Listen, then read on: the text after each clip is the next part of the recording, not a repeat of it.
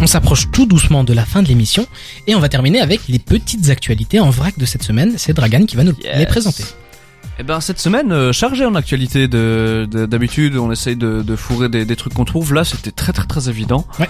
parce que déjà un rappeur euh, qu'on aime beaucoup ici REP euh, déjà de base Népal qui était disque d'or donc à titre posthume pour trois sons Sundance Suga Suga et rien de spécial Trois sons excellents. D'ailleurs, c'est étonnant, pour rebondir vite fait, que Suga Suga soit euh, euh, devenu euh, disque d'or parce que c'est un morceau qui est jamais sorti sur la plateforme euh, jusqu'avant le décès de Népal. Enfin, Mhm. juste après le décès de Népal, malheureusement. Donc, euh, il a été disque d'or euh, très vite alors qu'il est sorti quand même en 2014-2015. Ouais, ouais. quoi. C'était dans la compile 2016-2018, je pense qu'elle s'appelle Ouais, comme ouais, ça. qu'il- il a mis sur les réseaux, mais je veux dire, euh, enfin sur la plateforme de streaming, mais je veux dire, ça c'est sorti en 2019-2020. Mhm. Non, même c'était même après, c'était en 2021, je crois. Ça non non c'est c'est sorti à- non c'est avant la mort de Népal je crois que c'est l'été Ouais, euh, en bref, 2019 ouais, c'est comme dans ça, ces eaux-là, quoi. Donc euh, c'est vraiment un, ça, morceau ouais. qui existe depuis des années et qui est sorti sur la plateforme de streaming très peu de temps avant son décès et Mhm. finalement qui est devenu disque d'or. euh, c'est quand même assez Ce qui est incroyable. drôle, ce qui est drôle avec spécial Népal, hein.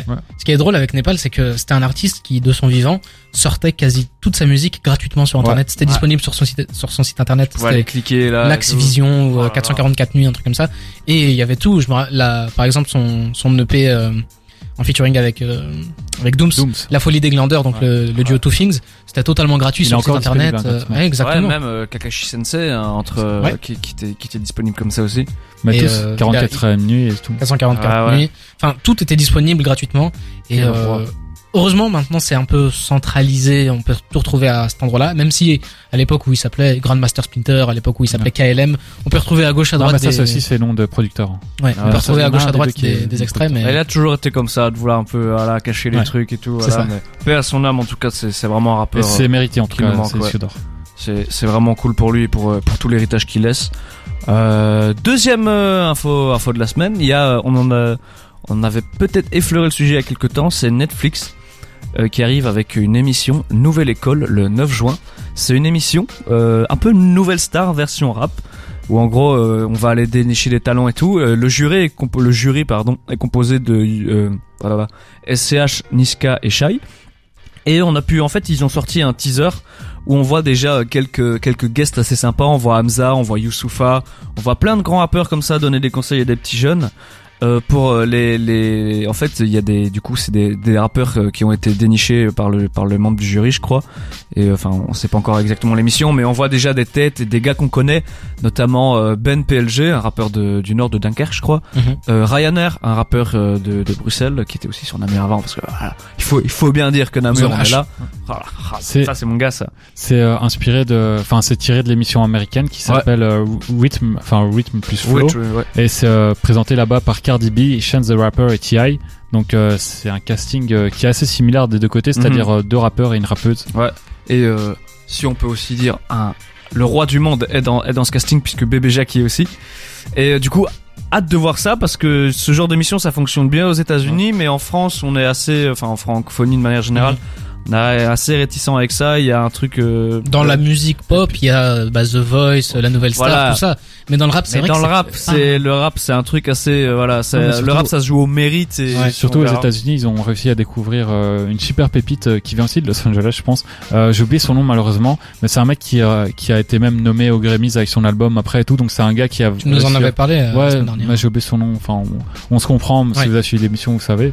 Et euh, voilà, donc euh, pourquoi pas? Je pense qu'on pourrait découvrir vraiment une belle pépite. Ouais ouais. Moi, j'ai surtout hâte de voir le jury parce que je me pose des questions euh, vis-à-vis de leurs compétences en tant que coach. Oui, donc on verra ça. C'est vrai que Niska est en train d'expliquer à un mec qu'il faut pas faire de multisyllabiques, ça va être ça va être bien drôle. Non, mais surtout, tu vois, au niveau de, par exemple, Niska, enfin même les trois qui Mhm. essayent de juger sur le champ, tu vois, alors qu'il y en a aucun des trois qui. Mais je crois que ça va être plus sur des questions de Ouais. flow et tout. Là, ça va être adapté. Peut-être que ça va pas ressembler aux émissions qu'on connaît. Ouais, ils vont venir avec des critères spéciaux pour le rap, quoi. Mhm. Très curieux de, voir parce que je crois qu'on a personne ici n'a Ouais. Regardé la version Ouais, euh, US. non. euh, Non, mais en fait, on a même pas les modalités. On sait pas si c'est euh, est-ce qu'il y aura a genre juste du un- on a juste télé-réalité un- ou on un a juste un ou- teaser, des guests et. Non, mais si elle veut du public, Baby Jack va gagner grâce à mon ami ici. euh, Voilà, ici on va se ruiner. Propagande.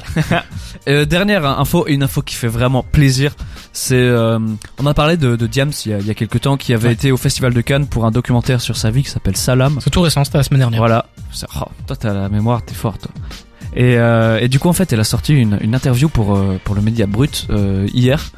Et euh, je vous conseille incroyablement d'aller l'écouter où en gros elle revient sur le documentaire et un peu tout le cheminement parce qu'en fait nous on est en fait euh, je vous je vous apprends peut-être quelque chose mais en fait nous on n'a pas d'accréditation pour aller au festival de Cannes voir le, le documentaire. Ça arrive, ça arrive, t'inquiète. Ça arrive parce que dans les euh, boîtes. Martin a les, a les contacts comme on dit ici. Et euh, mais du coup euh, ça permet d'avoir une interview de Diams qui n'avait plus fait de de, de représentation Ouais, et publique c'est- une depuis interview, 2015. euh, sans, sans mauvais jeu de mots, mais c'est une interview vraiment brute. Elle fait 40 minutes. Je pense Ouais. qu'il n'y a même pas de coupure. On voit vraiment un échange, un dialogue qui se crée entre le journaliste Ouais, et ouais. Diams.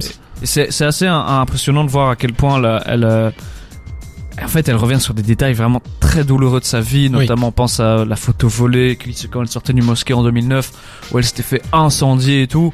Et en fait il y a un rapport qui se crée vraiment avec le journaliste. D'ailleurs le journalisme verse sa larme tu vois il est vraiment ému par, par ce qu'elle raconte et tout.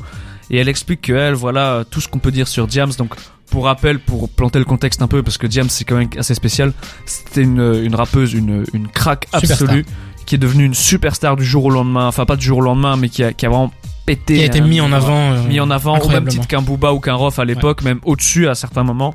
Et en fait, euh, elle a fait une, une, une dépression euh, pendant tout ce succès-là, ou alors un burn-out total où, euh, où en gros elle a, elle, a, elle, a essayé- elle a fait une tentative de suicide. Ouais. Suite à ça, elle s'est reconvertie à l'islam et c'est là-dedans qu'elle a trouvé la paix et tout et que maintenant elle continue son, son chemin là-dedans.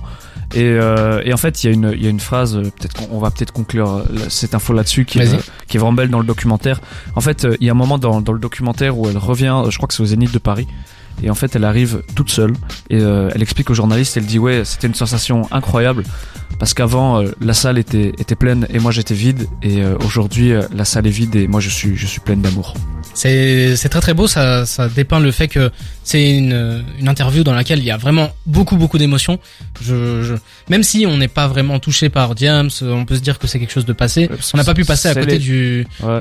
de l'événement que c'était et en fait c'est vraiment l'époque de nos grands frères. ouais c'est l'époque de grand frère mais elle a subi tout ça et là elle va vraiment se livrer dans Et c'est alors qu'elle l'avait jamais fait avant ce qui, et bravo à elle. ce qui, ce qui fait surtout le, le charme, enfin peut-être le charme, mais enfin la, la beauté de cette interview, c'est que James s'est jamais vraiment confié là-dessus, il a jamais Mhm. pris la parole. Et là, c'est la première fois dans son documentaire qu'elle, euh, voilà, qu'elle parle de ça. Et du coup, là, dans l'interview, ça permet d'avoir de se faire une petite idée et Ouais, d'avoir des, c'est bien des que- nouvelles d'elle aussi. Ouais, c'est bien que l'interview vienne appuyer ce documentaire. Mm. Parce que je pense qu'on aurait pu se poser des questions et je pense que le journaliste aussi, sans- il a sans doute vu le documentaire, il s'en est posé, il les a posés. Et je trouve ça bien qu'elle vienne un peu approfondir son documentaire et puis qu'on voit un, un aspect plus naturel et moins calculé parce qu'un documentaire forcément c'est monté. Euh, là, c'est vraiment, euh, bah, comme je l'ai dit, c'est très brut, c'est très franc et euh, voilà, c'est super intéressant.